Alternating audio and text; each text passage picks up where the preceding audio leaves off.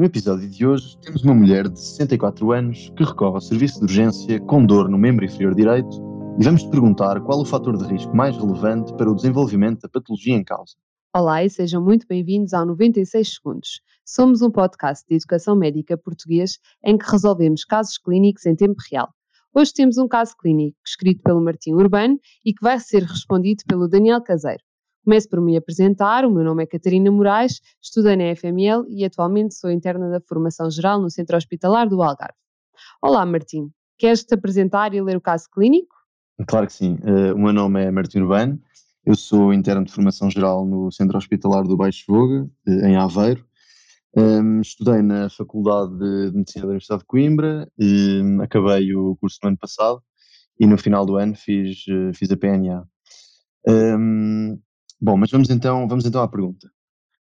Uma mulher de 64 anos, de etnia africana, recorre ao serviço de urgência por dor no membro inferior direito com 24 horas de evolução. Encontra-se apreensiva, pois refere episódio semelhante há cerca de seis semanas no membro inferior esquerdo e questiona se este novo episódio estará relacionado com uma viagem de 10 dias à Índia, da qual chegou há uma semana.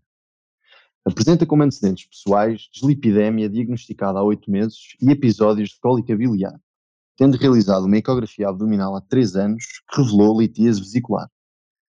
Fuma 20 cigarros por dia desde há 30 anos. Informa que tem andado mais em baixo nos últimos dois meses e que nem conseguiu ficar contente por ter finalmente começado a perder peso com as caminhadas para o colesterol, SIC, que iniciou logo após o diagnóstico de dislipidemia.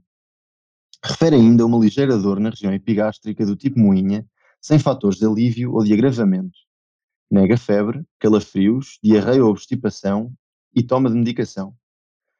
Hoje, os sinais vitais são temperatura de 36,2 graus Celsius, frequência respiratória de 16 ciclos por minuto, frequência cardíaca de 74 batimentos por minuto, pressão arterial sistólica de 114 mm de mercúrio e diastólica de 72 mm de mercúrio. O exame objetivo revela escleróticas ictéricas e ligeira dor à palpação profunda da região epigástrica sem defesa e sem massas ou organomegalias palpáveis. Adicionalmente, salienta-se uma massa na região gemelar direita, em forma de cordão, com cerca de 0,5 por 4 cm, eritematosa e dolorosa à palpação. Tendo em conta o diagnóstico mais provável, qual é o fator de risco mais relevante? Incentivo agora a fazerem uma pausa e tentarem responder com estudo ativo. Se estiverem a ouvir sozinhos, este é o momento para ligarem ao vosso parceiro de estudo e mostrarem o que sabem. Se estiverem acompanhados, é mesmo assim, toca a discutir. Vamos agora ouvir o que é que o colega Daniel pensou.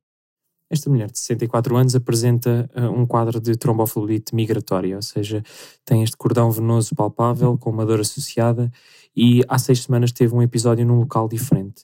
Uh, este quadro é um, tipicamente associado uh, às neoplasias do pâncreas, como o síndrome paraneoplásico, o síndrome de Trousseau.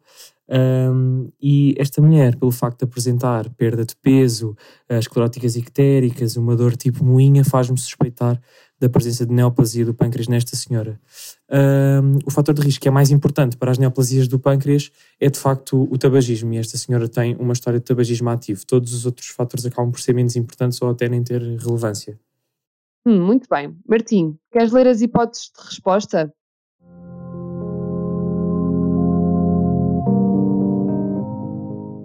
Muito bem, vamos ouvir então as, as hipóteses. A linha A, viagem de longa duração. A linha B, ingestão de comida contaminada. A linha C, tabagismo. A linha D, litíase vesicular. Ou a linha E, hipertrigliceridemia.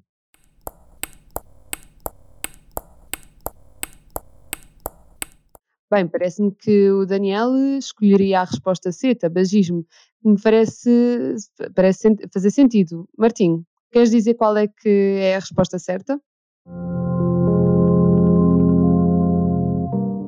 Bom, um, Daniel, realmente fizeste uma, uma, análise muito bem feita um, e a resposta certa é eh, a linha C, tabagismo. Analisando então esta questão de uma forma mais detalhada, parece-me que uh, a chave desta pergunta está nos achados ao exame físico. Realmente, uh, esta doente apresenta um cordão eritematoso doloroso à palpação na região gemelar direita, Uh, ora, este achado é altamente sugestivo de tromboflebite superficial. Mas, uh, se, se, lermos o caso com atenção, vemos que a doente já tinha um episódio semelhante no membro inferior esquerdo. Até aparenta ter-se informado sobre causas de dor no membro inferior esquerdo ou no membro inferior, estando preocupada sobre a possibilidade de ter sido a viagem a culpada, viagem de longa duração, a culpada para esta causa. Quando temos um doente com uma tromboflebite superficial que refere episódios semelhantes noutras localizações do corpo, isto faz-nos pensar numa tromboflebite que é migratória. Uh, e esta tromboflebite superficial migratória uh, tem um nome, que é o síndrome de Trousseau.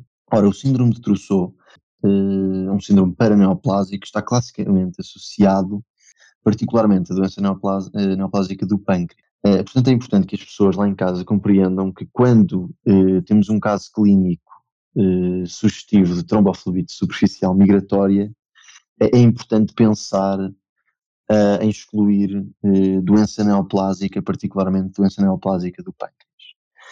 E realmente este caso dá-nos outras pistas que nos permitem suspeitar de, de neoplasia do pâncreas, tais como esta doente tem uma história conhecida de tabagismo crónico ativo. Se fizermos as contas, dá-nos cerca de 30 unidades maço ano. Tem perda ponderal, icterícia e dor epigástrica.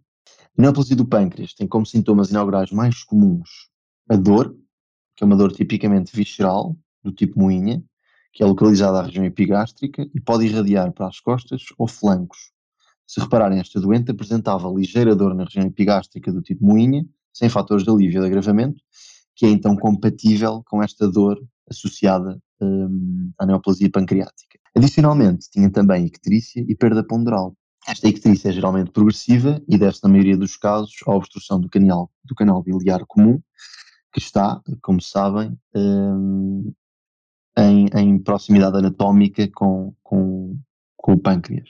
Outra coisa particularmente interessante sobre este caso, e também é uma mensagem uh, para levar para casa, é que muitas vezes uh, as neoplasias do pâncreas apresentam-se inauguralmente com um quadro depressivo e podem, inclusivamente, uh, ser, numa fase inicial, os únicos sintomas. Então, analisando este caso, reparamos que a doente revela que não conseguiu ter prazer por ter finalmente alguma perda ponderal eh, com as suas caminhadas do colesterol. E podemos tirar duas conclusões com esta informação. Em primeiro lugar, é um pouco suspeito uh, a doente ter começado a caminhar há seis meses e só nos últimos dois meses é que uh, conseguiu perder peso. Em segundo lugar, seria de esperar que uma pessoa que realmente está a tentar perder peso tivesse prazer quando finalmente eh, conseguisse perder efetivamente algum peso. E o, que, e o que vemos é que este doente eh, não tem prazer com o que, eh, aos olhos da doente, seria uma conquista. Eh, e esta falta de prazer tem um nome, que é anedonia. A anedonia é um sintoma depressivo que se prende com a incapacidade de sentir prazer com atividades que seriam expectáveis de ser prazerosas. Portanto, uma doente que apresenta perda ponderal e anedonia, um sintoma depressivo, deve-nos fazer também suspeitar do processo neoplásico, particularmente do processo neoplásico do pâncreas.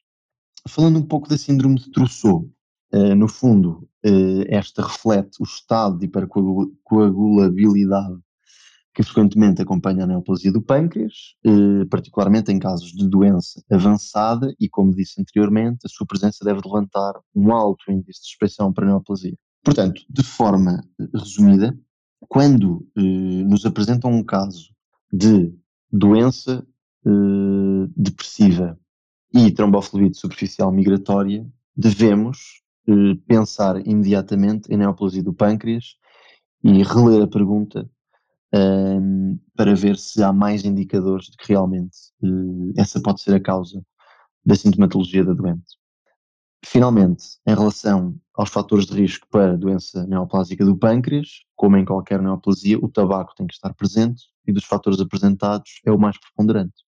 O objetivo educacional desta pergunta é que a tromboflebite superficial migratória, também conhecida como síndrome de Trousseau, associa-se classicamente à neoplasia do pâncreas. Sendo uma neoplasia, a mesma pode apresentar-se com sintomas constitucionais, por exemplo, a perda ponderal, e, dada a localização do pâncreas, sintomas gastrointestinais, como a icterícia e a dor epigástrica. Dos fatores de risco, uh, um dos mais preponderantes é o tabagismo. Obrigada por nos terem ouvido. Não se esqueçam de visitar o site MedApprentice, onde encontram uma explicação mais detalhada deste caso clínico.